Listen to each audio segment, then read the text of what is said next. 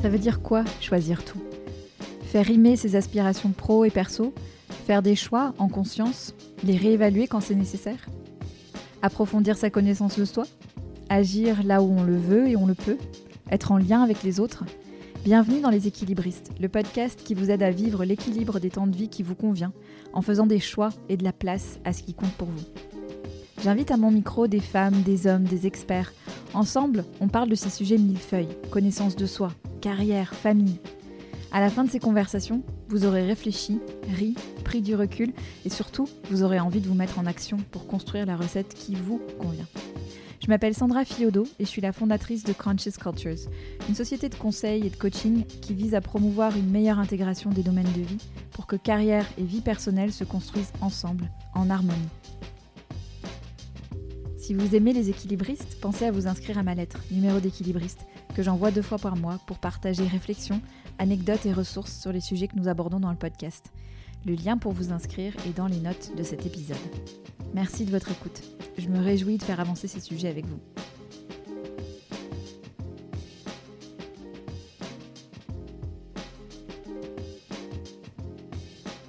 Mes chers équilibristes, l'épisode du jour la thématique m'a été inspirée par des conversations récentes avec des clients, des clients euh, entreprises et des clients coaching individuel sur la notion de frontière, de cloison entre les différents domaines de nos vies.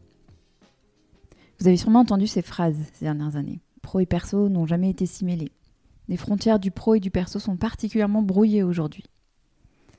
En fait, on parle de plein de choses quand on dit ça. On parle de temps, c'est le plus évident. C'est ce qu'on aborde souvent avec mes invités. On a d'ailleurs eu une conversation très intéressante là-dessus avec Élise Fabing. Je vous mettrai le lien de l'épisode dans les notes, la description de cet épisode. Voilà, sur cette idée de, de frontière dans le temps. Il y a une question de frontière entre le personnel et l'intime, ce qu'on décide de partager dans un contexte professionnel, par exemple. Et ça, on l'a abordé aussi dans beaucoup d'épisodes, et en particulier celui avec Christophe André, dont vous retrouvez aussi le lien en description de cet épisode. Et on parle aussi de frontières dans, les questions d'attention, de, où se porte notre attention. Ça, c'est quelque chose qu'on a particulièrement abordé avec Albert Moukébert. Dans l'épisode d'aujourd'hui, je voulais vous proposer une réflexion sur cette notion de cloisonnement, parce que je trouve que quand on la détaille un peu, quand on la spécifie un peu, on a accès à des, à des pistes de réflexion très intéressantes pour soi. C'est bien sûr pas un hasard si ce sujet du cloisonnement a explosé depuis la pandémie et la généralisation du télétravail, de toutes ces formes de travail hybride que vous connaissez certainement, quelle que soit votre forme de travail, que vous soyez à votre compte entrepreneur, collaborateur, manager, dirigeant.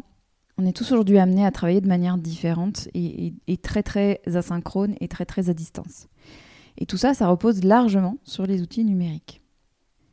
Un des symboles du cloisonnement, c'est euh, une loi que beaucoup de pays nous ont enviée, ou nous envient toujours, cette loi qu'on a en France, qu'on a appelée la loi sur le droit à la déconnexion. Attention, je rentre dans un peu de détails, mais ça, ne dure pas longtemps et c'est important de le repréciser. En janvier 2017, l'article L 2242-8 du Code du travail français a été modifié et compte désormais une nouvelle mention à l'article 55. Je vous la lis parce qu'elle est importante. Il y est inscrit, je cite, les modalités du plein exercice par le salarié de son droit à la déconnexion et la mise en place par l'entreprise de dispositifs de régulation de l'utilisation des outils numériques en vue d'assurer le respect des temps de repos et de congés, ainsi que de la vie personnelle et familiale. À défaut d'accord, l'employeur élabore une charte après avis du comité d'entreprise ou à défaut des délégués du personnel.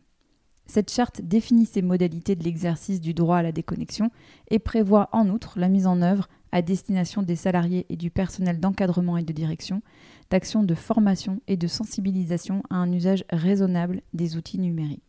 Donc vous voyez, il y a plein de choses dans cet article de loi. On va en décortiquer seulement certains axes et les autres, ce sera certainement l'objet d'autres euh, épisodes. Mais j'échange avec beaucoup de personnes du monde entier et je suis toujours amusée de voir les différences de perception. En France, dans la pratique, et, malgré ce contexte euh, législatif favorable, je constate au quotidien la grande difficulté à déconnecter de manière effective.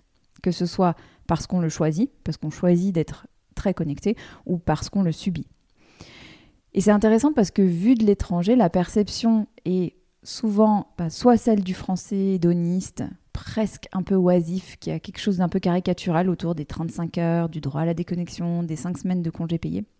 Mais le plus souvent, j'entends des commentaires assez envieux du type Ah oui, mais vous en France, vous avez compris, vous avez compris que la vie n'est pas que dans le travail, vous savez couper, vous savez protéger cet équilibre vie pro-vie perso grâce à ce droit à la déconnexion. Préserver l'équilibre vie pro-vie perso, c'est bien ce que l'Australie a en tête en ce moment. On est mi-février 2024 à l'heure où ce podcast paraît et l'Australie est en cours d'adoption d'une loi, sa version du droit à la déconnexion, qui interdit aux employeurs de contacter leurs collaborateurs en dehors des horaires de travail. C'est une loi qui, si elle passe, et il y a de fortes chances que ce soit le cas, donnerait aux collaborateurs le droit de ne pas lire ou répondre à des messages en dehors de leurs horaires de travail, puisqu'il s'agit alors de travail, qui n'est pas rémunéré ou considéré comme tel. Pour vous donner un peu de contexte, en Australie, 79% des employés travaillent en dehors de leurs horaires de travail, totalisant dans certains cas jusqu'à 280 heures de travail non rémunérées par an. J'ai calculé, ça me semblait énorme ce chiffre. Et ça me semblait surtout très abstrait. En fait, 280 heures de travail non rémunérées par an, ça fait un peu plus de 5 heures par semaine. Ce qui en réalité semble pas totalement délirant. Parce que si votre téléphone, votre smartphone vous affiche les données d'utilisation hebdomadaire, vous êtes souvent effrayé par les chiffres que vous voyez. Et c'est vrai que si on additionne euh, des messages par-ci, des coups de fil par-là, euh, ces fameuses 5 heures de plus par semaine ne semblent pas totalement euh, impossibles à atteindre. Donc voilà, il y a encore des débats en cours sur cette loi, sur les sanctions à appliquer, etc. Et je ne veux pas rentrer dans des considérations légales, c'est pas le propos. Ce qu'on comprend ici, c'est une chose, c'est que la question du cloisonnement n'est absolument pas évidente à une époque où les frontières physiques sont abolies par les outils numériques. Je crois que s'en tenir à cette question des outils, quand on parle de déconnexion, et quand on se pose la question de comment cloisonner, c'est ne voir qu'une partie du sujet. Je vous propose dans cet épisode deux idées que vous pourrez continuer à creuser de votre côté. La première, c'est que le droit à la déconnexion n'est pas suffisant pour contribuer à la déconnexion effective. Le temps, c'est une chose. Et le temps, c'est ce qui est traité par ces lois. Si on regarde un peu ce que dit euh, l'OIT, l'Organisation internationale du travail, qui est l'agence de l'ONU qui s'occupe de ces questions de droit du travail au niveau mondial.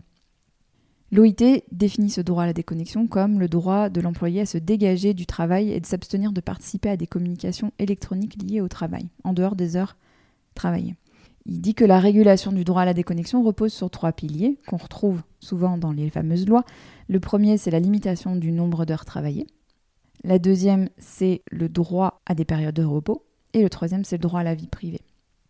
Puisque la question de la déconnexion est liée à la question du repos, il ne s'agit bien sûr pas que de temps. On peut très bien ne pas consulter ses emails, ne pas répondre à des appels et avoir la tête, l'esprit encore totalement connecté au travail. Je croise ça tous les jours chez mes clients, je le vis aussi de temps en temps. La question de la déconnexion doit bien sûr considérer les outils, mais aussi s'accompagner d'un travail sur l'aspect mental et cognitif, en particulier quand on voit la teneur des journées de travail de la plupart des gens aujourd'hui. Cette question de l'aspect cognitif, l'aspect mental de la déconnexion, on en a parlé avec Albert Moukébert, qui est euh, docteur en neurosciences et psychologue, et qui permet aussi de remettre un peu les choses à leur place. C'est-à-dire que autant euh, la question de la souffrance de ne pas arriver à déconnecter mentalement, elle est réelle et elle est importante à traiter on a parfois aussi des attentes un peu irréalistes euh, sur cette déconnexion et une, vision un petit peu fantasmée de ce que ça veut dire que de déconnecter du travail, comme si on pouvait vraiment effectivement ne plus penser au travail quand on n'y est pas. Donc la conversation avec Albert, elle est très très éclairante à ce sujet, je vous conseille de l'écouter si ce n'est pas déjà fait.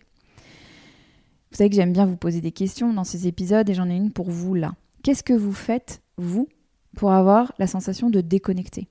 Le soir Généralement, le matin, c'est pas le souci, quoique ça peut l'être. Euh, mais de déconnecter le soir, de déconnecter du travail. Qu'est-ce que vous faites pour nourrir cette sensation de déconnexion au-delà de la question des outils et du temps? Vraiment cette, déconnexion mentale. La deuxième idée que je voulais vous proposer, c'est qu'il y a plein d'endroits où cette notion de cloisonnement n'a aucun sens. Je me souviens de l'époque où j'ai eu mon premier enfant, 2014. Je cherchais des ressources pour m'aiguiller dans tous mes rôles, dans mon rôle de mère, de jeune mère, dans mon rôle de professionnelle qui venait d'avoir une grosse promotion, dans mon rôle d'amie, d'épouse, de, toutes ces casquettes que je portais. Et dans les magazines que je lisais, soit on s'adressait à moi en tant que mère, comme si c'était mon seul rôle, soit on s'adressait à moi en tant que professionnelle, comme si c'était mon seul rôle, soit parfois même on s'adressait à moi en tant que femme, comme si c'était mon seul rôle. Euh, Et donc j'ai lancé les équilibristes pour ça, pour parler de tous ces rôles qui se chevauchent, qui se superposent, qui sont en concurrence parfois. Et pour m'adresser donc à des humains euh, dans toutes leurs dimensions. Je veux vraiment amener cette idée qu'il y a des endroits où cloisonner est essentiel. En décidant par exemple du temps qu'on souhaite allouer à une activité qui fait partie de nos non négociables en termes d'équilibre, que ce soit les séances de sport, le fait d'aller récupérer les enfants quand on en a envie et besoin, euh, le week-end annuel avec les amis, enfin c'est à vous de compléter. Donc ce, cloisonnement-là, il est essentiel, de la même manière que ce cloisonnement sur la limite de ce qu'on souhaite partager au travail. Qu'est-ce que je partage de personnel? Qu'est-ce que je garde pour moi? Qu'est-ce que j'amène? Qu'est-ce que je garde? Ça, ce sont des endroits où la question du cloisonnement, elle est essentielle. Et on a tout intérêt à se la poser intentionnellement, plutôt que de subir des situations qu'on n'a pas souhaitées. Et il y a tant d'endroits où cloisonner n'a pas de sens. Je vous donne des exemples. Vos valeurs. Vos valeurs, ce sont celles qui vous guident dans vos choix perso comme pro, dans tous vos choix, dans tout ce que vous faites. Cloisonner autour de valeurs, ça n'a aucun sens. Nos valeurs sont là, qu'elles puissent s'exprimer ou pas euh, dans le travail et à la maison. Les émotions, j'adore cet exemple-là. Les émotions, elles s'en fichent pas mal, les émotions de savoir si vous êtes au travail ou si vous êtes à la maison quand elles surviennent. Donc cloisonner, on, se rend bien compte dans ce, dans ce contexte-là, ça n'a aucun sens. Le corps nous rappelle régulièrement et fabuleusement à quel point le cloisonnement n'a aucun sens. Rester assis 8 heures par jour, c'est pas la recette idéale pour se sentir bien. Si on devait s'en tenir strictement aux besoins du corps. Et c'est pourtant ainsi que beaucoup d'entre nous vivent. Donc bien souvent, on se retrouve à cloisonner le corps du mental, à fonctionner comme des têtes ambulantes. Et ça, ça fonctionne pas. On s'en rend bien compte, bien souvent.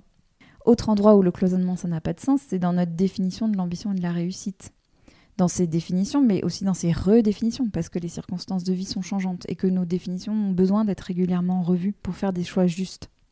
Et enfin, parce que j'adore que cet espace reste un endroit où on peut être en désaccord, où on peut ne pas avoir la même vision des choses et ne pas la même perspective sur les choses.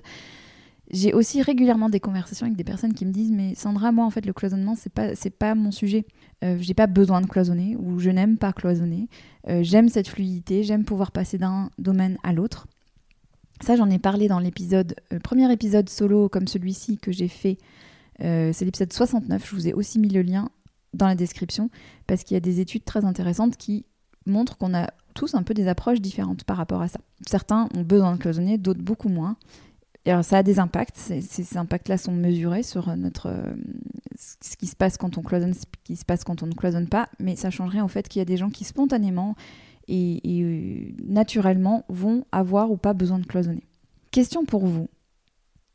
Où est-ce que vous sentez que vous avez besoin de cloisonner davantage? Et quand vous dites que vous avez besoin de cloisonner davantage, qu'est-ce que vous sentez que vous avez besoin de protéger?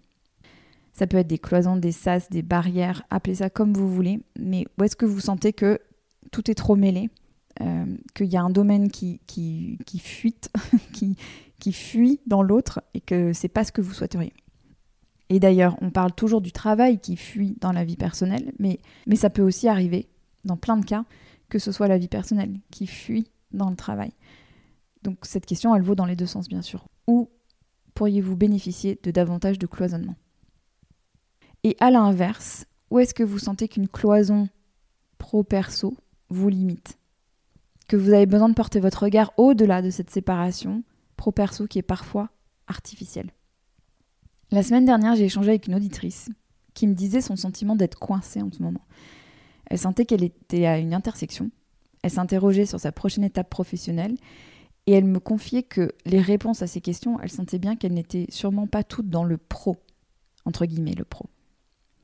C'est exactement pour ça que j'ai conçu le programme de coaching de groupe que j'ai appelé En même temps, qui revient pour sa seconde édition début mars. Je suis allée au bout de ce raisonnement du brouillage des frontières. Et j'ai conçu un programme qui est à cheval sur le pro et le perso pour aider les femmes et les hommes qui ont envie de construire carrière et vie perso en même temps, de conjuguer leurs ambitions pro, perso et tout ce qui les lie. Le programme se déroule sur 20 semaines dans un petit groupe. C'est très personnalisé. Je vous y guide chaque semaine sur une thématique précise via un audio et des exercices. La déconnexion en fait partie d'ailleurs, bien sûr. Le groupe se réunit régulièrement, toutes les deux semaines, pour du coaching live et des ateliers. C'est des moments puissants, que vous soyez la personne qui se fait coacher ou que vous soyez observateur. Le groupe, c'est précieux, surtout quand on a des choix à faire. Et celui-ci est neutre, il est bienveillant, il veut votre bien. Et il est sur un chemin qui est similaire au vôtre. Pas le même parce que c'est le vôtre, mais sur un chemin similaire. Et donc, il n'est pas là pour vous conseiller, il n'est pas là pour vous donner son avis, mais bien présent pour vous écouter et pour vous encourager. Si vous avez envie d'en savoir plus sur ce programme ou de candidater pour nous rejoindre, je vous donne rendez-vous dans les notes de cet épisode ou sur mon site www.conscious, c culture au pluriel.com, rubrique offre. Au-delà du programme, euh, je suis à votre écoute par mail sandra-conscious-cultures.com ou sur LinkedIn parce que vos prises de conscience, euh, ce que vous avez changé, vos envies, vos idées d'invités ou de thématiques, j'adore, j'adore vous entendre, j'adore ces échanges avec vous. Merci de votre écoute, merci de votre fidélité. Et on se retrouve dans deux semaines pour le prochain épisode. Merci de votre écoute. Pour continuer à explorer le sujet de l'équilibre des temps de vie et vous mettre en action pour trouver ce qui fonctionne bien pour vous, vous trouverez des tas d'épisodes et d'articles sur mon site www.leséquilibristes.com. Si vous aimez le podcast, si ce travail vous est utile, il y a plusieurs moyens de le soutenir. En vous abonnant sur votre plateforme d'écoute préférée, pour être notifié des épisodes qui paraissent et en laissant une note et un commentaire. Vous l'avez entendu 50 fois ça, hein. mais ça compte vraiment. Ça permet de rendre le podcast plus visible et donc disponible pour de nouvelles personnes qui peuvent le découvrir. Vous pouvez partager un épisode avec quelqu'un à qui vous voulez du bien. Et vous pouvez aussi visiter mon site www.conscious, du 6 culture au pluriel.com consacré à mes accompagnements en entreprise et en coaching individuel et de groupe. Vous pouvez aussi me laisser un message si vous voulez me suggérer une thématique ou inviter pour un prochain épisode. Rendez-vous mercredi dans deux semaines pour un nouvel épisode.